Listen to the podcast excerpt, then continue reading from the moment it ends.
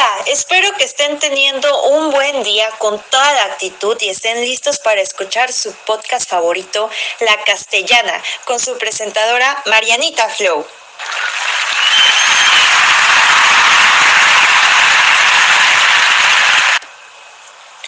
El día de hoy les diré los 15 puntos más destacados que encontré en la lectura de la lengua española y sus orígenes, que mi catedrática de la materia de práctica de la lengua española nos proporcionó a mí y a mis compañeros.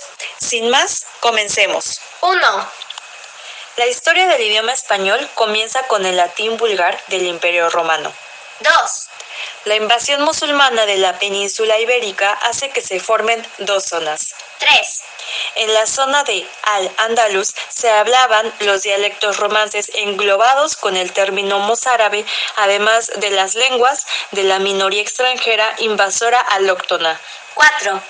En la zona en que se forman los reinos cristianos comenzó una evolución divergente, en la que surgen varias modalidades romances. 5.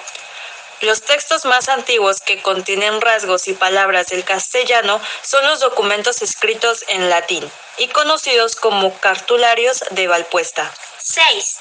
Estos son conservados en la iglesia de Santa María de Valpuesta. 7. Las glosas emilianenses fueron consideradas como el testimonio más antiguo de la lengua española.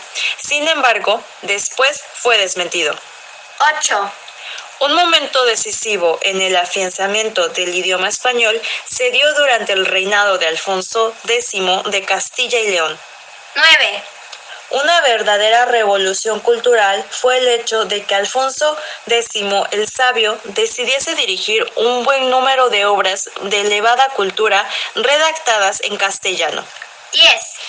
La unión final peninsular con los reyes católicos acrecentaron la asimilación y nivelación lingüística entre los dialectos de los diferentes reinos. 11.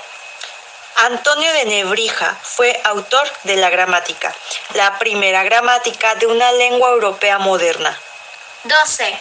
A mediados del siglo XVI, el 80% de los españoles hablaba español. 13. El Diario de Barcelona, publicado en 1792, fue el primer periódico en español de Cataluña. 14. En América, a partir de 1770, el español pasó a ser la lengua normal en la enseñanza. 15. El contacto con los idiomas de las poblaciones nativas hicieron también contribuciones al léxico del idioma. ¿Oyeron eso? Es el timbre que nos indica que el podcast ha llegado a su final. Me despido de ustedes y espero que estén aquí en la próxima sección. Hasta luego.